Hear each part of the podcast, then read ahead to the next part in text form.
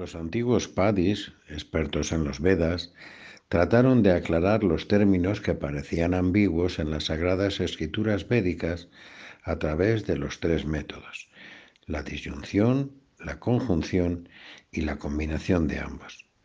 Así es como varias aparentes contradicciones en las escrituras fueron eliminadas por el uso acertado de estos tres métodos de exegesis. Si consideramos el ejemplo, este es aquel de Badata, se explicaría como el hombre que fue visto en otro lugar y otra ocasión y que era conocido como de Badata, es también este hombre que vemos en este lugar y este momento. Aunque el tiempo y el lugar son diferentes, un mínimo de reflexión nos revela que se trata del mismo hombre. De igual modo, si volvemos nuestra atención al Mahabhakya, en las palabras eso y tú, excluyendo su significado literal, la conciencia se toma como Brahman y como el testigo, cuya identidad sin lagunas queda establecida como el verbo eres, de modo que Brahman es el yo y el yo es Brahman. El éter y el espacio son invisibles, entonces su reflejo en las nubes es algo circunstancial y por tanto irreal. Mientras que el espacio dentro de una vasija y el espacio inconmensurable son uno y el mismo. De igual modo, el Brahman, que todo lo impregna, y el testigo en la persona individual son también uno y lo mismo. Tú debes experimentarlo para que permanezcas fijo en la percepción yo soy esa realidad.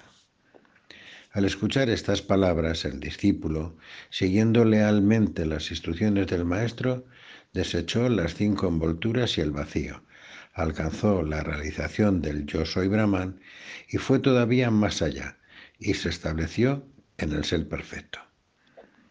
Con una simple mirada del Maestro, que era la encarnación de la gracia, el discípulo se sumió en el océano de gozo y se fundió en la totalidad como conciencia pura, liberada de cuerpo y órganos y demás.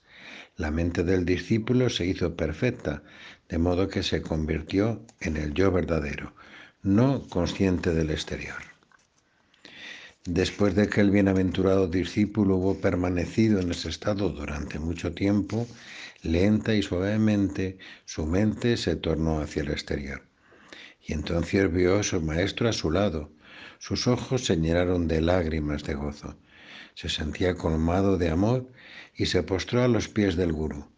Luego se irguió y con las manos unidas al pecho le habló.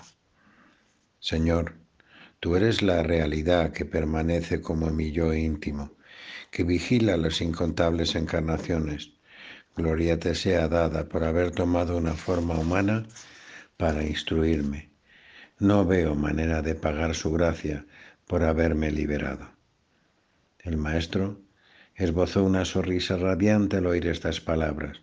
Lo acercó hacia sí y le dijo afectuosamente, que permanezcas fijo en el yo superando los obstáculos que obstruyen tu experiencia, es el mayor obsequio que me puedes ofrecer.